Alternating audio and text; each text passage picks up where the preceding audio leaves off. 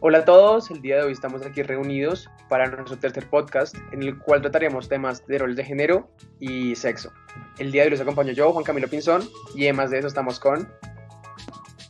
Mi nombre es Iván Camilo Sánchez de la Hoz, tengo 16 años, em, me pueden considerar por él, soy hombre y me gustan las mujeres. Ok, perfecto. Eh, ya teniendo eso en cuenta, pues sabemos tu nombre, tu edad, tu sexo, género y pronombres. Em, ya teniendo eso en cuenta, pasaremos a lo que son las preguntas. El día de hoy hablaremos de cuatro preguntas principales en las cuales pues responderás y después, si hemos la necesidad, haremos una pequeña contextualización. Eh, entonces, comencemos. en primer lugar, ¿cree que sexo y género de un humano están ligados? Eh, sí, obviamente siempre van a estar ligados porque a medida que tú vas creciendo, a medida que tú vas eh, conformándote como por lo que eres en realidad, lo que sientes que eres en realidad, siempre van a quedar recuerdos, siempre van a quedar esos resentimientos, si se puede decir así, de lo que eras antes, de lo que eras cuando no te, de lo que no eras, de lo que no te considerabas, siempre te decían cosas o, o, palabras que no te agradaban, esas cosas siempre van a estar ahí, entonces quieras o no, siempre van a estar entrelazados. Ok, perfecto. Eh, pasemos a la segunda pregunta, la cual es, ¿qué diferencias crees que hay entre sexo y género? El género es lo que tú a medida que vas creciendo, a medida que vas tú madurando, es lo que tú lo que sientes que eres, así seas hombre, seas mujer, seas seas lo que tú te sientes, en realidad eso es el género, lo que tu mente te dice que eres, lo que tu cuerpo dice que eres. El sexo es lo que tú van a nacer, te afirman, te dicen según tu sistema reproductor, según si tu sistema reproductor es lo que a ti te, te nombran, si eres un hombre o una mujer. Ok, perfecto. Eh, pues en estas dos preguntas están muy entrelazadas. Eh, esta fue la razón por la que en la primera hicimos una primera contextualización. Em, pues teniendo eso en cuenta, en la primera pregunta eh, sí están ligados, teniendo en cuenta que pues en la actualidad aún pensamos que esto es lo mismo, sin embargo, hoy en día en la construcción de lo que es la sociedad intentamos que sean muy distintos uno del otro, teniendo en cuenta de que, pues como tú lo decías efectivamente, el sexo es aquello que con lo que nacemos, con lo que biológicamente estamos al nacer, y por otro lado el género es aquello que vamos adquiriendo con base a nuestro desarrollo social y personal. Eh, pues sabemos que cada, pues, en la actualidad eh, existen muchos géneros por los cuales nos podemos como sentir identificados, pero lastimosamente en la sociedad actual esto no es recibido bien por parte de todos. Eh, em, entonces aquí es, aquí es donde estamos como combatiendo por esta relación que tienen ellos dos. Sería todo en esta pregunta. Em, en cuanto a la tercera, te quería preguntar si crees haber sido afectada por los roles de género en el contexto en que has crecido, ya sea hogar, colegio o actividades extracurriculares o etcétera. Sí, claro, todos fuimos alguna vez eh, afectados por esto, alguna vez siempre nos dijeron, no, tú eres hombre, tienes que hacer tal cosa, tienes que ser más fuerte, no puedes llorar, no puedes hacer ciertas actividades. Y si eres mujer, siempre te van a decir, tienes una dama, tienes que hacer tal cosa, siempre tienes que estar bien peinada, conseguirte un buen esposo.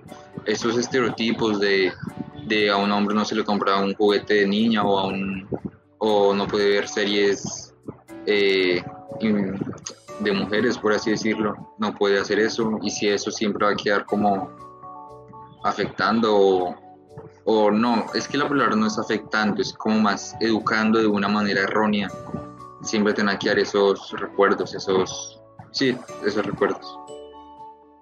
Listo, perfecto. Em, pues aquí exactamente como tú lo decías, eh, hay cierta diversidad en cuanto a lo que se piensa, en cuanto a lo que es el sexo y el género, es por esto que en ciertas ocasiones, debido a lo que es en la educación, eh, de vez en cuando se, pues, no se, no, o se inculca de manera errónea lo que es la diferencia entre esas dos, donde vemos que esto, o pues enseñamos a los niños que esto es lo mismo, cuando no necesariamente debe ser así. Además de esto, debido a lo que es pues la sociedad actual, tenemos cierto miedo al cambio, a lo que son los nuevos géneros, a lo que es como cree desarrollarse como persona. Es por esto que la educación y lo que es eh, educarse como persona y como sociedad es un proceso muy importante dentro de pues, este tema, dentro de lo que es la, sociedad. Y pues lo que tú dices, efectivamente, hay varios estereotipos y varios preceptos que están inculcados intrínsecamente en la sociedad. Aquellos pensamientos que por ser mujer te debe la cocina, te debe hacer aseo. En cambio, si eres un hombre, debes estar trabajando o hacer cosas que son de hombres y varias frases que están ahí en nuestras mentes, como un hombre no llora, o varias frases que están ahí siempre. Entonces siempre debemos estar en contra de estos preceptos, de estos estereotipos, de estas frases y mm, dejar un poco este pensamiento antiguo, el cual no ha progresado como es todo lo que ha sucedido en la actualidad. Entonces, ya por último, pasaremos a nuestra pregunta es, ¿cómo crees que podrías informarte en cuanto a este tema? Eh, en, épocas modernas como lo son hoy siempre van a haber eh, internet, siempre va a haber páginas en las que te puedan ayudar, como puede ser em, páginas certificadas, páginas eh, que sí, que siempre estén escritas por, por profesionales, estén verificadas. Pero también hay que tener cuidado porque eso también puede ser una una punta de doble filo. Siempre pueden haber páginas que te desinforman, siempre pueden haber páginas que puede que estén bien, pueden que estén, digan lo correcto, pero no son páginas que estén confirmadas, que esté, su veracidad sea bien o que esté buen, bien redactada, perdón. Siempre pueden haber páginas que puedes, sí, pueden que digan lo que tú quieres, pero no son hechas por profesionales, no son hechas por personas que están calificadas para hacer eh, estos informes o estas páginas. Entonces siempre puede haber mucha desinformación, siempre puede haber muchas mentiras en Internet que al fin, que al fin y al cabo nos terminan manipulando. Perfecto, muchas gracias. Y así efectivamente, como tú decías, eh, es muy importante saber informarse acerca de lo que es este tema. Eh, como pues lo mencionas, hay muchas páginas y hay muchos lugares en los cuales podemos informarnos. Sin embargo, hay que tener cuidado en cuanto a por dónde nos informamos.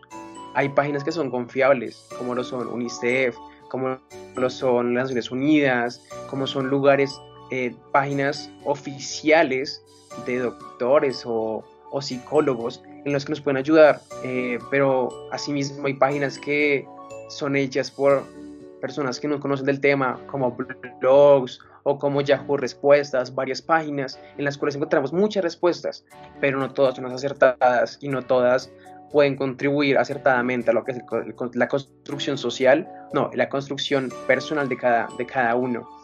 Entonces aquí es la invitación a saber informarse, saber qué páginas son convenientes y qué páginas no eh, para, para crecer como personas.